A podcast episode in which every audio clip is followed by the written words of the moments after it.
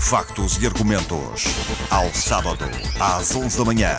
Um espaço para entrevista, debate e análise da atualidade política, económica e social da região. Factos e argumentos. A atualidade regional no fim de semana da Antena Madeira. Bom dia. Factos e argumentos aborda hoje a questão da saúde mental. Convidados Renato Gomes Carvalho, o presidente da Direção Regional da Madeira da Ordem dos Psicólogos, e também a psicóloga Rosário Carmoni Costa, que será uma das oradoras numa conferência que decorreu no Funchal. A nossa saúde mental está em crise, pode-se assim dizer. Quando falamos em dificuldades económicas, a falência dos bancos, falamos de desemprego, a própria insegurança que vemos todos os dias nos telejornais, eh, acha que isto está a afetar, eh, doutor, a nossa, a nossa saúde mental?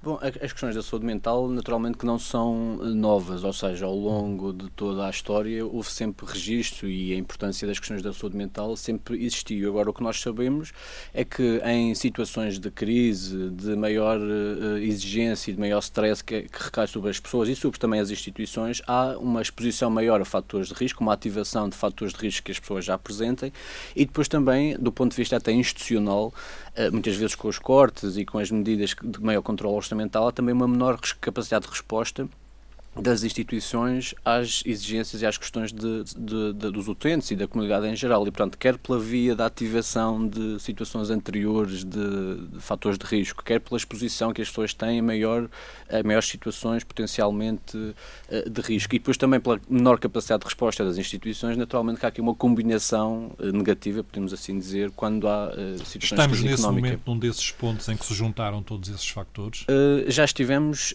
pior do ponto de vista da, do ajuntamento desses fatores, mas naturalmente que persistem muitas necessidades, quer em setores tradicionais, nomeadamente na, na oferta da saúde, de, dos serviços de saúde mental e de saúde psicológica, persistem eh, necessidades em setores, por exemplo, tradicionais como a educação e como a saúde, mas depois há um conjunto muito uh, vasto de uh, contextos em que há muitas potencialidades que podem ser postas em prática e não são ou não estão a ser na, medida, exata do que seria mais adequado. Estamos a falar desde os contextos organizacionais, as empresas, as organizações públicas e privadas, a área da inclusão social, do envelhecimento, da, da, da parentalidade, quando nós sabemos, por exemplo, exemplo, que uh, há uma relação muito clara entre abuso, maltrato, negligência na infância e uh, maior propensão para surgimento de perturbações uh, psicológicas, naturalmente que vemos que há aqui necessidade de intervir muito mais sobre, essa, sobre essas áreas. São alguns exemplos que mostram a importância Doutor de intervirmos. Hoje em dia já há uma preocupação, por exemplo, nas empresas com a questão da segurança, da vamos falar de, de, vários fatores dentro de uma empresa, que se começa a ter algum cuidado. A segurança, hum, a questão da, da, própria alimentação, no caso das empresas que têm cantinas, a questão do local de trabalho arejado, ventilado, bem iluminado, etc.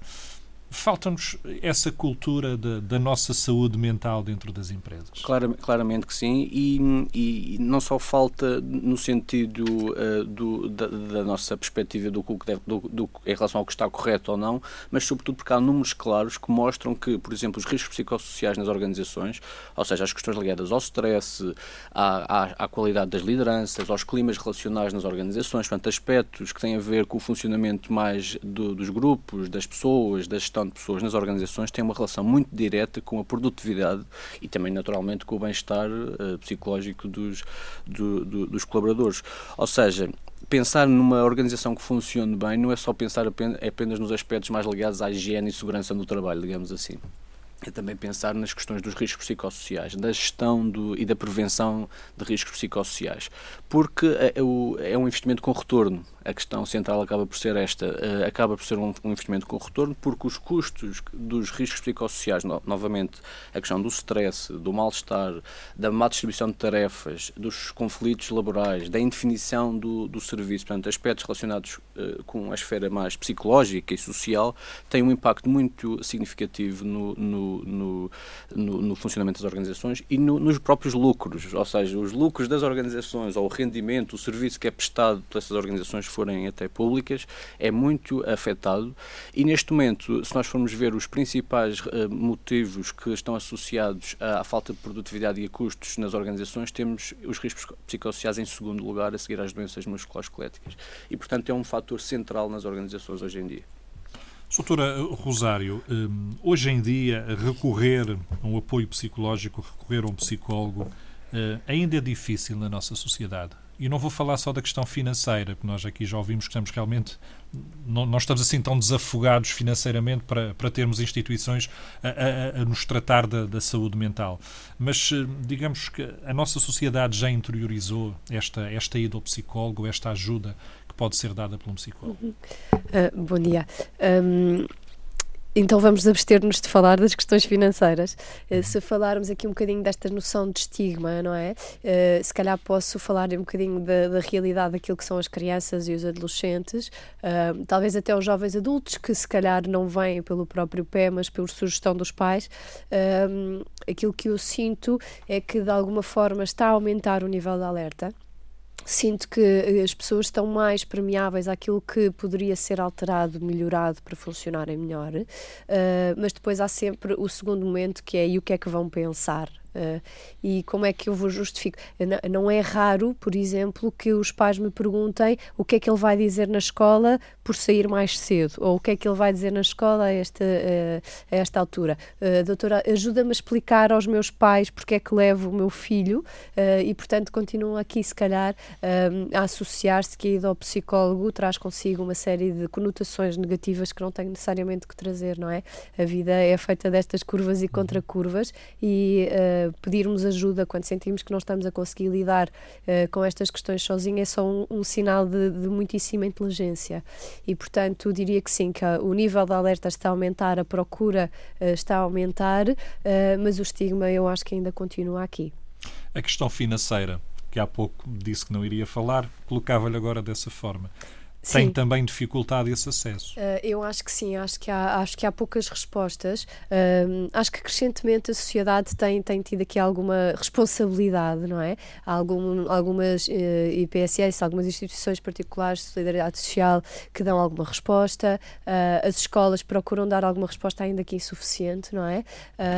os, centros, os centros de saúde, o Serviço Nacional de Saúde, uh, comece, eu acho que está a, a começar a despertar para esta necessidade, embora não tenha a sua disposição, se calhar, os meios uh, que permitiam uma resposta adequada e suficiente a todas estas problemáticas. Eh, a maior parte do recurso aos psicólogos tem que ser por via particular e nem sempre é sustentável a, a longo prazo, não é? Porque se pensarmos, por exemplo, num adolescente deprimido, o adolescente deprimido não vai ao psicólogo apenas uma vez. Não é? E se pensarmos que representa, imagine, uh, se pensarmos no ano letivo, não é? De setembro a junho, de setembro a julho, 10 meses de intervenção, com 4 consultas por mês, 40 consultas num ano. Uh, isto representa um encargo financeiro brutal para as famílias que elas próprias estão aqui a gerir uh, o seu apertado orçamento com, com outras coisas que se calhar, não é? Uh, sentem como mais urgentes ainda que não sejam, porque o investimento, disse muito bem o Dr. Renato, não é? É um investimento inteligente este na saúde mental e que pouparia mais à frente uma série de, de, de outros encargos que, que daí advirão. Às vezes eu brinco com os pais e pergunto se preferem correr devagar a vida toda ou se preferem agora dar um sprint, mas depois não terem que, que, que estar neste, neste sofrimento e nesta angústia. E, portanto, é um investimento que vale muitíssimo a pena. Soutor Renato, uh Trazendo um pouco esta situação uh, para a Madeira, um, a doutora Rosário falava da questão dos jovens, que é a área onde costuma trabalhar, onde tem a sua especialidade. Um, no, caso, no, no, caso da Madeira, pode-se dizer que a nossa saúde mental, este apoio, estas consultas, todo este trabalho que é preciso fazer, está a correr em que moldes? Bem, mal? O, que classificação lhe pode dar, doutora? Bom, eh, eu penso que podemos olhar para essa questão em dois níveis. Eh, a questão do número, ou seja, se faltam ou não faltam recursos, e depois, tendo em conta a questão da qualidade do serviço que é prestado. Em relação à questão do número, uh, temos, que, temos que reconhecer que, em termos comparativos, em termos comparativos com outras regiões do país, a região da Madeira e também dos Açores, uh, uh, tem uma, há uma maior probabilidade da comunidade ter acesso a um serviço de psicologia, quer na saúde, quer na educação. Portanto, em termos da quantidade e do número e da distribuição dos recursos pela rede há uma maior probabilidade, o que não significa que estamos a falar de tempos comparativos e, portanto, isto não significa que não haja necessidades por preencher, que não haja listas de espera, que não haja pessoas que têm alguma dificuldade em aceder com rapidez e depois com a frequência necessária a um serviço de, de, de psicologia, nomeadamente. Ah, mas, por outro lado, além da questão do número, portanto, esta questão do número, sim senhor, faltam, é mais fácil na Madeira do que noutras regiões do país, mas continuam a faltar. Em segundo lugar, também é preciso ver, tendo os psicólogos nos, nos, e os recursos nos, nas instituições, o que é que ainda falta. Ou seja, não basta termos recursos distribuídos pela rede, é também necessário dar condições a esses eh, recursos e dar, dar recursos às pessoas e aos profissionais para pôr em prática o seu potencial. Estamos a falar, por eh, exemplo, de acesso a, a, a condições relacionadas com a formação contínua, daí que a Ordem tenha aqui um papel muito importante em, em dinamizar o, ma o, maior número de, de, de, de, iniciativas que for possível, uh, acesso a instrumentos, a própria organização da rede. Nós, na Madeira, como temos recursos em vários sítios, uh, temos que evitar também uma situação de sobreposição de intervenções. Tem que haver aqui uma política integrada e uma perspectiva intersetorial que se que permite criar aqui um pano de fundo racional para a intervenção, porque o que é que, aquela questão, o que é que se define que é, pode ser atendido na saúde ou na, ou na educação? Isto é da esfera da segurança social ou da saúde? Estas questões eh, colocam, são muito permanentes aqui na região, tendo em conta os recursos que existem e, portanto, temos que organizar melhor a rede. É um aspecto muito pertinente. Falta essa, essa organização? Uh, sim, do nosso ponto de vista, uh, tem que ser dado espaço. Quando falamos de alguma, de alguma falta de meios e depois, em algumas áreas, estamos a duplicar Exatamente, exatamente. A questão é, é justamente essa, é que uh, se nós temos os recursos distribuídos por vários setores, temos que criar aqui um esquema, um racional para a ação para que se possa otimizar esses recursos que existem, mesmo sabendo que faltam, que faltam uh, recursos. Uh, e isso é um aspecto muito importante porque nós está amplamente demonstrado que, eh, do ponto de vista até das instituições internacionais, todos os estudos que remetem para isso, que só é eficaz eh, na promoção e na prevenção em saúde mental uma política intersetorial. Eh, porquê? ou seja, que, que, envolva vários setores. E, portanto, nós, nós, temos de definir este esquema, uh, porque, muito, até, por exemplo, até pensando na saúde, uh, muitos dos determinantes da saúde mental das pessoas estão fora da esfera até, das, por exemplo, da Secretaria Regional da Saúde, dependendo de questões ligadas à educação, às questões do trabalho e da segurança social. E, portanto, se os determinantes da saúde mental, da adaptabilidade das pessoas, da capacidade das pessoas responderem aos desafios do seu desenvolvimento são multideterminados e, portanto, dependem de vários setores, temos que criar aqui um esquema que permite organizar melhor os recursos que temos. Doutor, hum, há muita gente não diagnosticada na Madeira, em termos da área da saúde mental. Tem essa ideia? Uh, nós, uh, do ponto de vista da. Há pouco a doutora Rosário, peço desculpa interromper, falava da questão do estigma. Uh, uhum. Numa sociedade mais pequena como é a nossa, onde as pessoas, posso assim dizer, praticamente todas se conhecem, poderá haver esse, esse receio digamos, digamos que já houve já estivemos pior a esse nível, curiosamente. Até é interessante ver em, em, determinadas regiões, até em freguesias, até em centros de saúde, em determinadas localidades da nossa região, o, a, o, o, consumo, digamos assim, no, do, dos serviços de psicologia uh, é bastante significativo e, portanto, até, até e não necessariamente no, no centro do Funchal. Uh, estamos a falar até de zonas uh, rurais, afastadas até do centro do Funchal e, portanto, não deixa de ser curioso que haja um cada vez maior consumo no bom sentido, naturalmente, dos serviços de psicologia. E isso remete-nos para a ideia de que há uma diminuição do estigma, ainda que ele continue, continua a haver, certamente, e na experiência cotidiana que temos notamos isso, mas há uma redução desse, desse estigma uh, e, por outro lado, há também uma, uma, maior percepção das pessoas e uma maior consciencialização das potencialidades da intervenção. E, portanto, se eu tenho esta necessidade, se eu vejo que há ali um serviço que me pode ser útil e, portanto, eu se calhar vou, vou, vou, vou recorrer a esse serviço. Doutor, o psicólogo na, nas escolas, eh, na nossa comunidade escolar, eh, muitas vezes queixa-se que os, os, serviços que têm não são suficientes. Eh, tem essa sensação que seria, por exemplo, no caso das escolas, numa idade em que muitas vezes é preciso fazer um acompanhamento de perto, e com mais frequência, como a doutora dizia há pouco, quatro consultas por mês durante um ano letivo. Um psicólogo numa escola, possivelmente para uma comunidade escolar em escolas grandes, não será suficiente. Essa é uma questão extremamente pertinente, porque há, costumamos até dizer muitas vezes que determinados problemas que não se resolvem num contexto de normalidade, como o contexto escolar, vão ter que ser resolvidos mais tarde, noutros contextos, a custos superiores e com menor eficácia. E, portanto, quanto mais cedo lidarmos com determinadas situações, melhor. E os contextos escolares são, naturalmente, centrais nesse aspecto.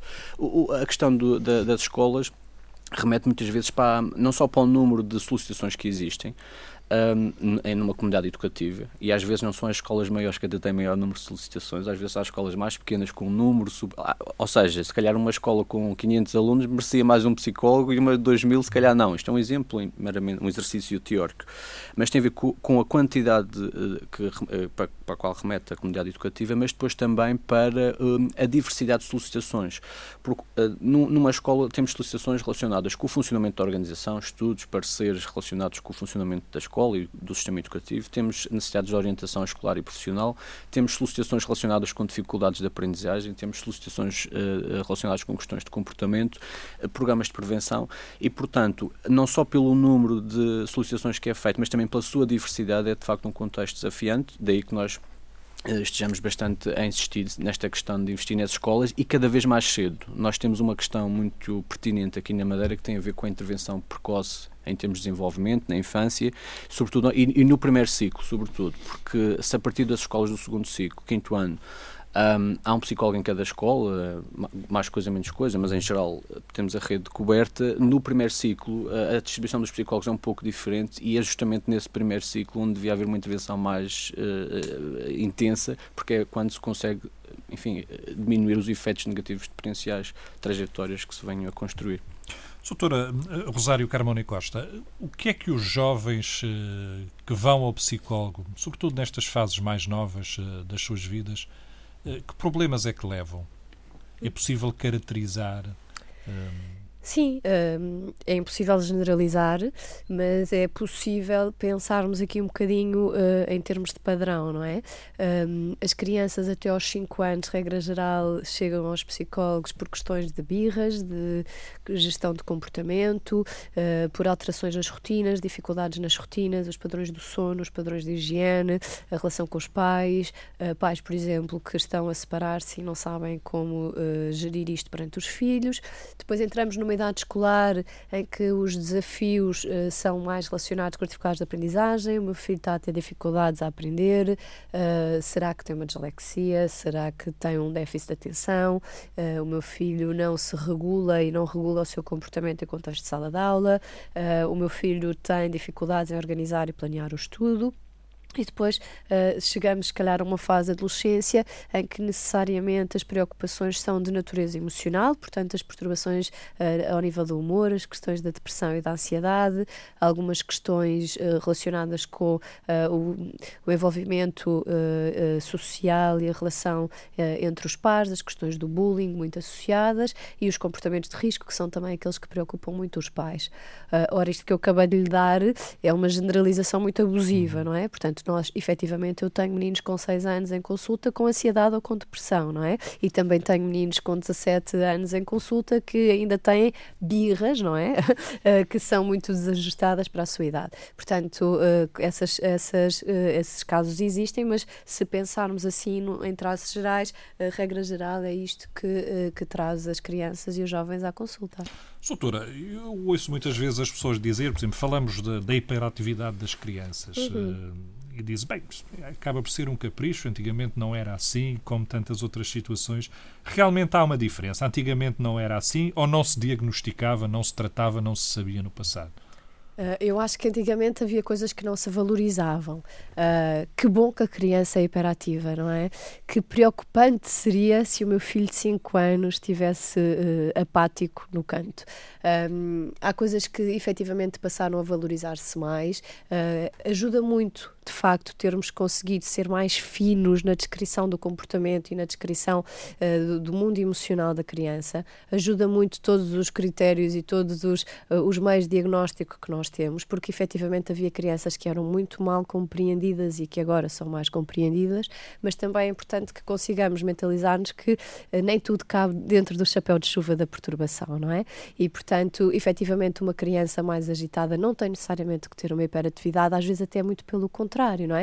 Uh, se calhar os desatentos são até aqueles que se mexem mais, não é? Porque efetivamente não estão focados em alguma coisa e, e portanto, quando conseguirem focar-se, toda a, agitação exterior uh, também se, se. Uh, e, portanto, eu acho que existe aqui dentro da perturbação da hiperatividade e déficit de atenção, é um bico de obra que os profissionais vão ter que resolver perante a comunidade, não é? Nem tudo aquilo que é, nem, aquilo, nem tudo aquilo que nos parece um déficit de atenção é um déficit de atenção, mas também há muitos a passar pelos pingos da chuva, não é? Aquelas crianças Imaginemos uma rapariga de quarto ano ou quinto ano que não tenha hiperatividade associada, pode ser uma tremenda desatenta, mas como não dá problemas em sala de aula, uh, foi passando, não é? E de repente é uma miúda cheia de competências que começa a aumentar a sua complexidade em contexto escolar e não dá resposta e fica muito frustrada e temos as questões de, emocionais uh, uh, associadas. E nem aquele criança de 7 ou 8 anos que não cumpre as regras não tem que ser hiperativo nem medicado, provavelmente terá que levar uma grande volta no seu contexto familiar um, e as coisas, e se for uma questão apenas comportamental, rapidamente se resolve sem recurso à medicação. Eu, penso que esta questão é muito importante porque nós, até em termos oficiais, temos vindo a assistir a alguma libertação de dados que é um pouco preocupante, porque ou nós temos uma pandemia no nosso país, incluindo a nossa região, tendo em conta as prescrições e os gastos em saúde e o número, o consumo de psicofármacos, psicofármacos, por exemplo, nestas questões relacionadas com o comportamento, ou nós temos uma pandemia no nosso país, tendo em conta o nível de, de prescrições e de consumo que é extremamente elevado, os portugueses gastaram 200 e tal milhões, 216 milhões de euros em, em psicofármacos no ano passado, por exemplo, ou então temos que olhar com uma atenção para a avaliação, o que é que é realmente patológico, o que é que não é, o que é que se insere num contínuo de normalidade e sobretudo aquela ideia que às vezes é um pouco preocupante, por exemplo, nos contextos educativos de, de, e uma expectativa que se, que se, cria que é eu tomo umas, isto citando muitos dos nossos uh, estudantes, eu tomo umas pastilhas para me portar bem. Eh, e aquela ideia, quer dizer, naturalmente que em situações de psicopatologia e de alteração significativa do comportamento é necessário, tem que haver e é, é, é, essencial que haja acompanhamento do ponto de vista psicofarmacológico. A questão é que, a certa altura, os próprios pais uh, assumem a ideia de que os filhos, têm, se eles tomarem umas pastilhas, vão se portar bem.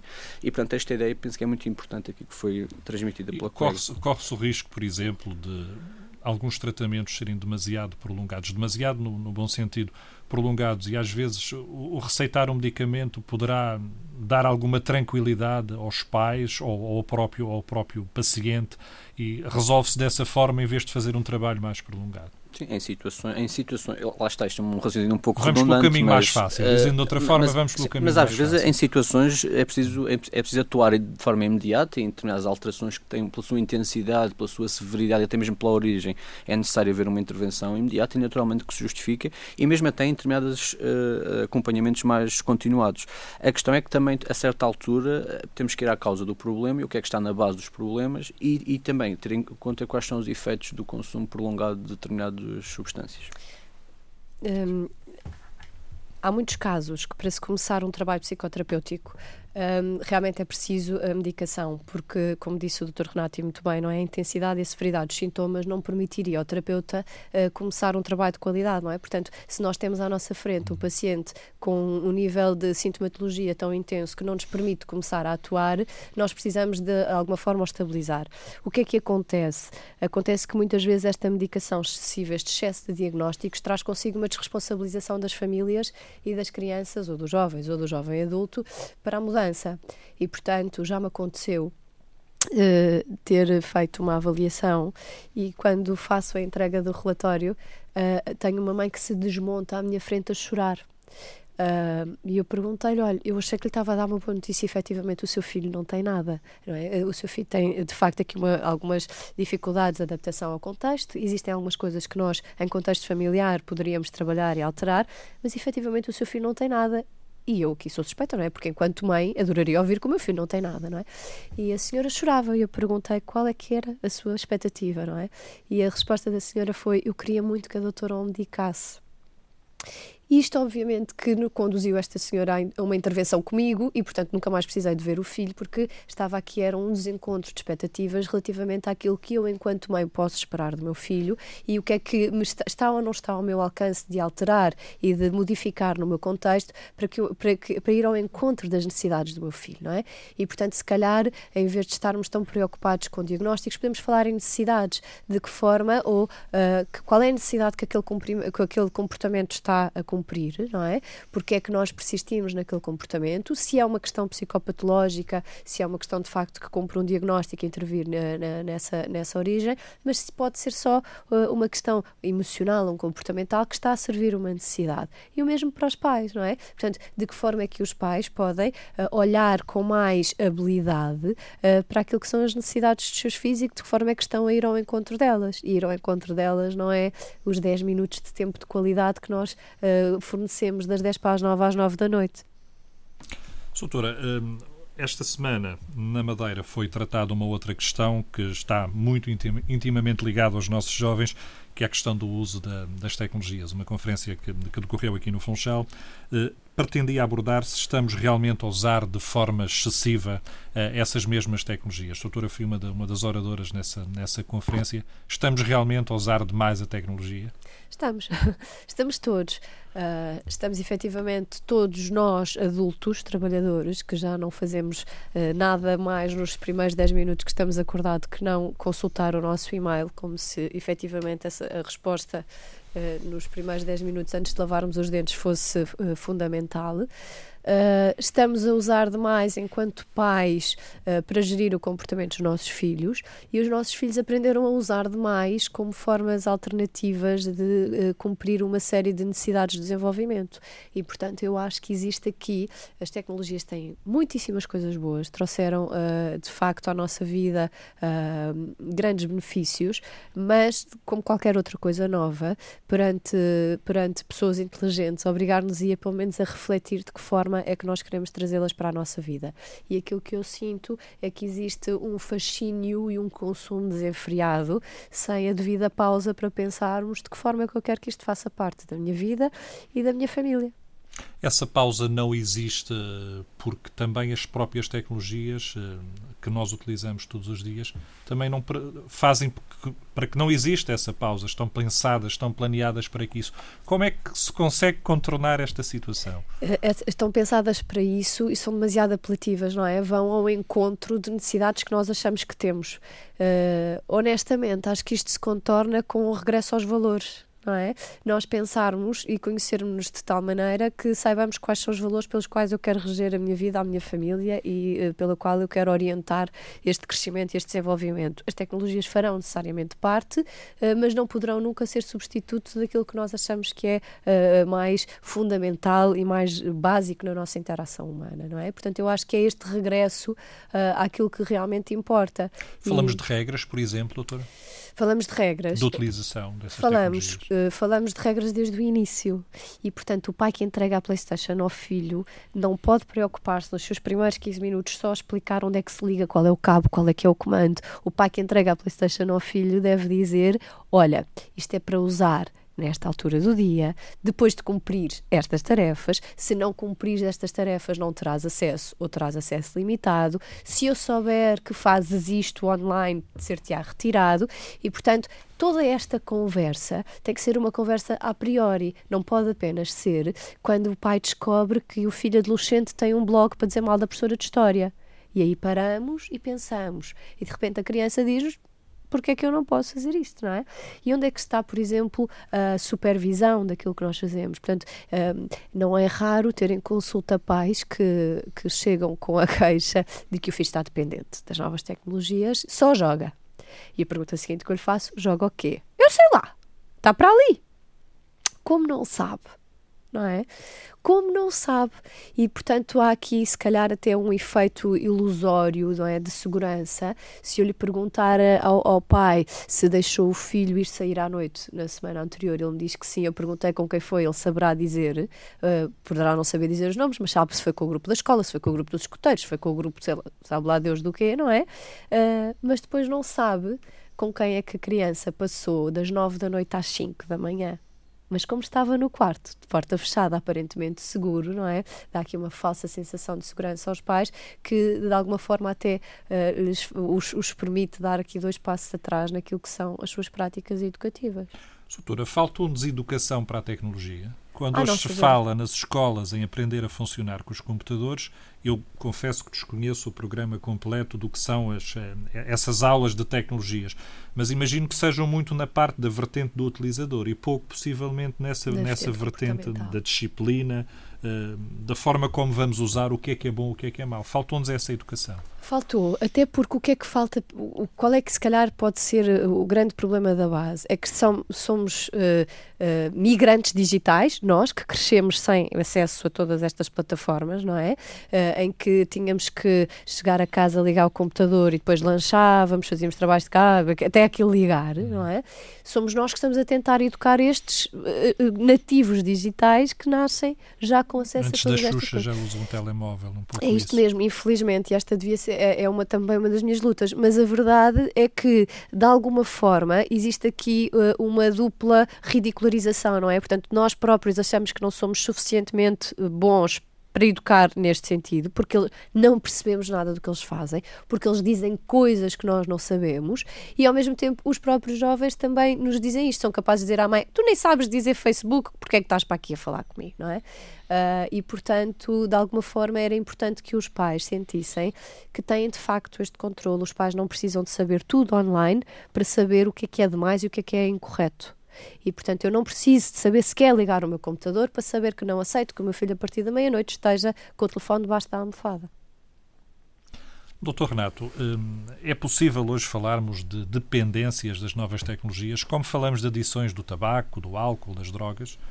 ficar viciado num smartphone, num Facebook, numa rede social Bom, é hoje uma dependência? A, a, a, podemos uh, dizer que sim, a partir na medida em que preenche os critérios que estão estabelecidos para o que é considerado do ponto de vista uh, psicológico e comportamental uma dependência. A partir do momento em que altera-se altera interferência no, na, na, vida da pessoa, em que há interferência no, na capacidade de responder uh, às tarefas do trabalho, no relacionamento interpessoal, em todas essas vertentes da, da, da e, portanto, há perturbação do, do, da capacidade de adaptação do indivíduo, podemos, estamos a falar de uma situação problemática, de uma alteração e, portanto, é, é do ponto de vista, se queremos até dizer, clínico, significativo e, portanto, merece ter atenção.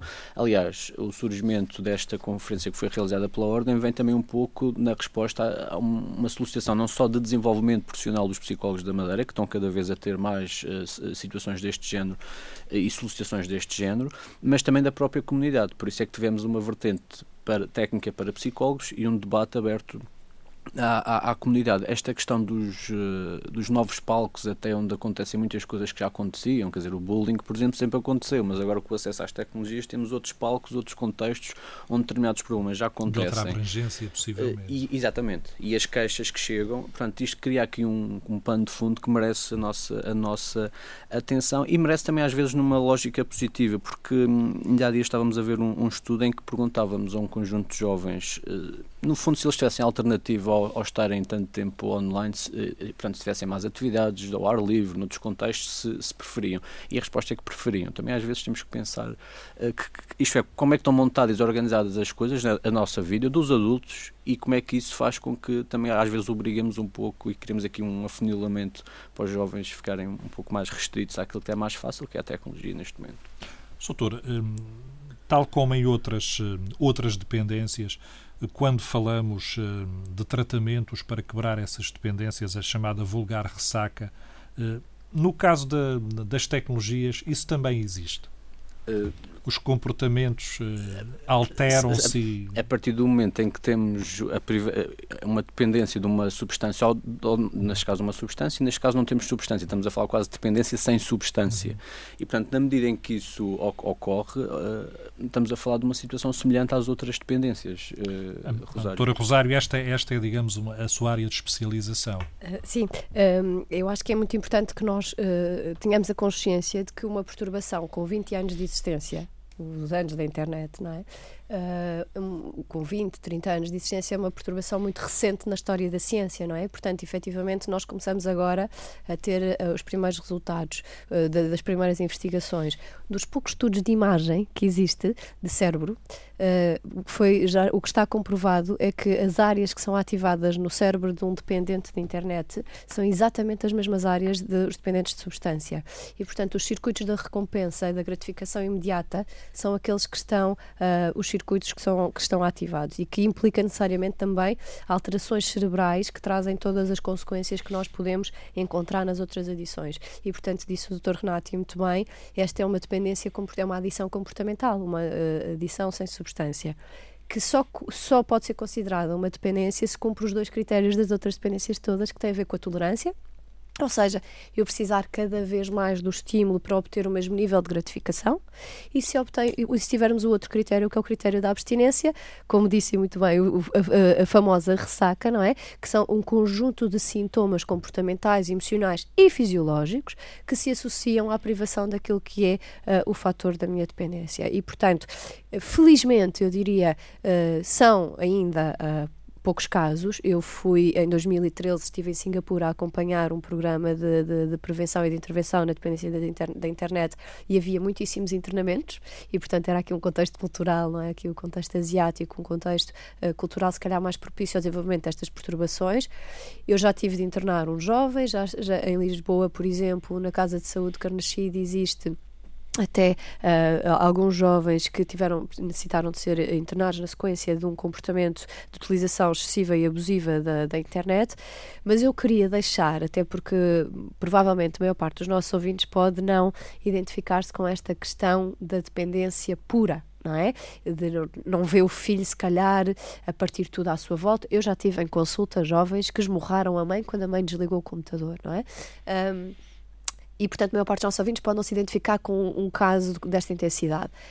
O que eu gostava de deixar aqui, se calhar, como alerta, é que a maior parte dos casos que nos chegam à consulta uh, com queixa de que o meu filho está dependente não configuram uma dependência, porque não tem estes dois critérios, mas configuram outros quadros de comorbilidade necessária, que são, nomeadamente, a ansiedade e a depressão. E, portanto, há muitos dos nossos jovens que estão a utilizar demais o computador porque deprimiram primeiro. Eles não deprimiram depois de estarem lá tanto tempo. Eles começaram por deprimir, cada um pelos seus motivos, não é? Depois isso é uma coisa que, do ponto de vista psicoterapêutico, se, se, se aborda. Mas, uh, até porque, por exemplo, o humor deprimido é até uma característica normativa da adolescência, esta flutuação do humor e, e, e às vezes esta, esta sensação de, de, de desnorte e não saber para onde é que vai, quem é que sou, deprimiu primeiro e encontrou um escape e o escape foi o computador. E também disse o Dr. Renato, e muito bem, que muitas vezes a sociedade também não existe, não, não, não promove outras alternativas. Ora, passar horas num computador em que eu posso ser aquilo que sou, em que de alguma forma a minha autoestima está protegida, isto é muito gratificante. Isto também me evade daquilo que são os meus problemas e passei a usar demais. E, portanto, muitas vezes, quando começamos esta intervenção, a internet é a consequência, a utilização excessiva da internet ou dos jogos é a consequência de um quadro anterior, por exemplo, um quadro de depressão. Trabalhando ou tratando a depressão do ponto de vista psicoterapêutico, muitas vezes o jovem deixa de sentir esta necessidade. O mesmo serve para as perturbações da ansiedade, nomeadamente a ansiedade social há muitos dos nossos jovens que são pouco aptos do ponto de vista social, que seriam aqueles que são os estranhos, não é? Ou porque coram muito, ou porque evitam e não gostam muito das festas e por aí fora, e que encontram nestas plataformas uma ótima maneira de se sentirem minimamente integrados. São muito eficazes nas redes sociais, passam lá muito tempo, até publicam coisas que os outros acham graça, graça é essa que eles não teriam conseguido ter num contexto alargado, grupo de amigos e dizer uma piada de forma confortável. E, portanto, se calhar, trabalhando ou abordando, por exemplo, as questões da ansiedade ou da da ansiedade social, é um jovem que também não precisa de passar tanto tempo online e eu acho que isto era um alerta que é importante trazermos porque quando nós falamos de dependência, assim, não é? Nem todas as famílias se identificam com este quadro. Ah, sim, eu gostava que ele tivesse lá menos tempo, mas calma, não é dependente. Uhum. Mas se calhar tem outras questões que poderiam e, e mereceriam alguma atenção. É difícil de analisar essas questões para aquilo que me está a dizer. Uh, até porque isto é, um, há pouco falava que os estudos também não são muitos. Estamos a dar os primeiros passos porque Sim. isto também não é um fenómeno assim tão antigo. É isso, uh, é uma é coisa um muito recente. recente. Estamos todos é? a aprender um pouco com isto, pode-se é assim isso, dizer. É isso, eu acho que sim. Eu acho que eu, não, eu, eu, eu se calhar não diria que é difícil analisar isto. Eu acho que é difícil uh, estarmos a, a, aumentar o nível de alerta. Eu estou há oito ou nove anos a falar deste assunto e eu sinto que o nível de alerta é ainda muito baixinho. Eu, uh, uh, o livro que escrevi recentemente de perguntas e respostas para os pais, só o escrevi porque ao fim de oito anos de dar palestras a pais, há pais que me fazem exatamente as mesmas perguntas. O que é que eu não posso fazer? Ou como é que eu o tiro? Ou ele está mais triste? Portanto, uh, aquilo que eu sinto que tem sido a dificuldade não é intervir nestes casos, é que os pais estejam suficientemente alerta, que os professores estejam suficientemente, por exemplo, no cyberbullying, não é? Que os professores estejam suficientemente alerta, que a comunidade esteja suficientemente alerta para conseguir fazer aqui, traçar a linha entre aquilo que é uma utilização adequada e equilibrada e aquilo que já é uma utilização que merece alguma atenção temos estado aqui a falar um pouco, não, não, não lhes quero chamar apenas malefícios destas, destas tecnologias, mas eh, com certeza que também poderemos ver isto para o outro lado. As tecnologias têm coisas boas, até na ajuda, muitas vezes, a tratar algumas situações. Quando se desenvolvem pequenas aplicações que permitem pessoas recuperarem da AVCs através de pequenos jogos de computador, estamos a, a encontrar aqui uma outra fase uhum. da tecnologia. Eh, não podemos falar da tecnologia em si, mas uh, o que está aqui em questão é a forma como a utilizamos, pura e dura.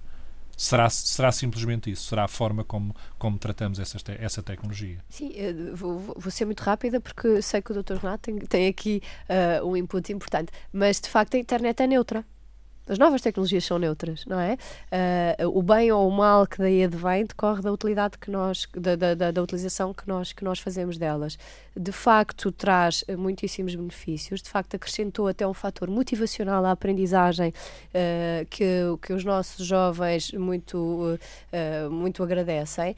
A única coisa, a única ressalva que eu queria deixar, pronto, lá vou eu aqui um bocadinho para o, para o lado mau, é que até aos 3, 4 anos, os pais que não se iludam com as aplicações pedagógicas Aquilo que está mais do que comprovado é que não se aprende nada tão bem como pela interação.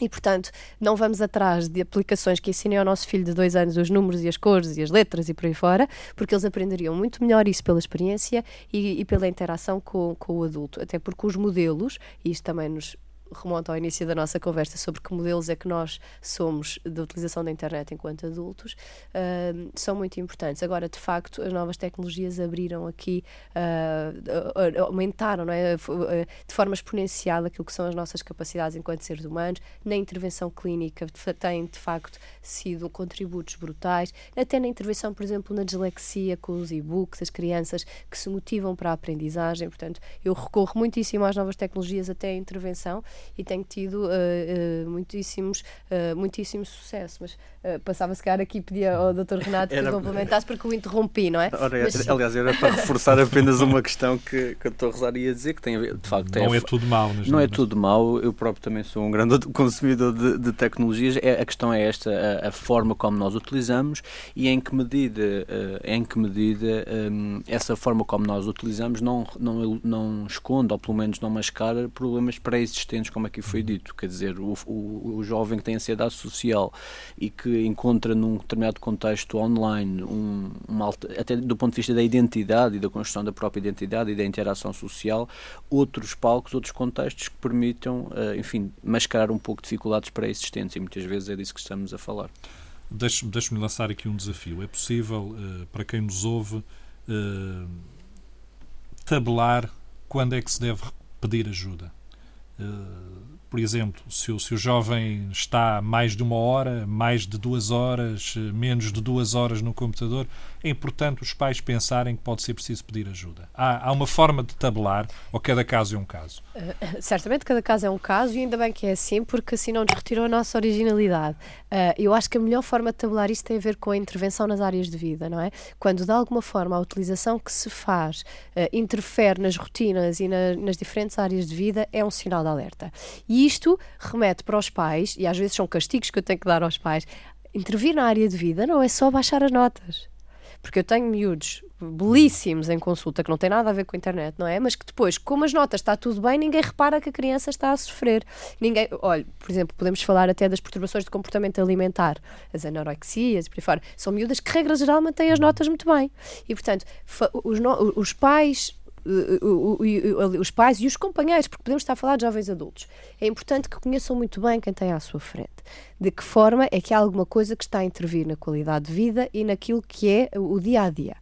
As notas estão iguais ou não estão iguais? O meu envolvimento está igual na, na, na, no meio social está igual ou não está igual? Um filho que mantém boas notas, mas que deixou de querer ir aos escoteiros, um filho que deixou de agora já não quer o basquete e sempre jogou basquete. O meu filho que era, queria ser jogador de futebol, jogava futebol quatro vezes por semana, agora prefere a ficar no computador. O meu filho antes era convidado para festas e agora há três ou quatro meses que não recebe um convite para festas, o que poderá estar a acontecer. E, portanto, se calhar a melhor maneira de nós percebermos de que alguma coisa não está bem, seja a utilização da internet ou outra coisa qualquer, é estarmos atentos a estas pequenas mudanças e esta interferência nas diferentes áreas de vida. A educação, a questão do envolvimento social, a questão das rotinas, a questão do estado do humor a questão do isolamento, não é? E, portanto, estes, estes, devem ser aqueles que são os nossos principais parâmetros. Com certeza que há algumas guidelines, não é? As guidelines gerais é até aos dois ou três anos não vale a pena ecrãs, não é? Os ecrãs não fazem qualquer sentido. A partir daí, uma hora por dia será o ideal, duas no máximo, quando falamos de adolescentes, porque efetivamente eles eh, não se vão contentar apenas com um, um jogo. Hum. Agora, é muito importante que nós pensemos quais são as alternativas que têm, não é? E isto é, é muito mais importante do que, do que uma hora de jogo, porque imagine, se eu tiver um adolescente que passou o dia fora de casa, Esteve no desporto de manhã, à tarde teve uma festa, depois ainda jantou com os amigos, depois chegou a casa às nove da noite e jogou até à meia-noite, que são três horas. Três horas é mais do que as guidelines, mas isto parece-me um adolescente minimamente integrado e minimamente equilibrado à meia-noite foi capaz de desligar e ir para a cama e não foi pela noite dentro, não é? Portanto, isto pode não ser um problema. Agora, um jovem que até, por exemplo, ficou em casa o dia inteiro, não precisou de ir ao computador, mas não sai, está apático, não mostra mobilização para, para, para, para a integração social, não mostra interesse, não tem objetivos. O que é que tu queres? O que é que tu queres a curto prazo? O que é que tu queres ser? Eu não sei não é? Isto são pequeninos sinais de que nos indicam de que alguma coisa uh, está a acontecer com os nossos filhos e, e que merecia alguma atenção. Doutora Rosário Carmona e Costa, com esses conselhos acabamos o nosso programa. Obrigado por ter cá vindo. Doutor Renato Carvalho, Presidente da, da Ordem dos Psicólogos da Madeira, obrigado por terem estado na Antena 1. Muito obrigado. Factos e argumentos. Ao sábado, às 11 da manhã. Um espaço para entrevista, debate e análise da atualidade política, económica e social da região. Factos e argumentos. A atualidade regional no fim de semana da Antena Madeira.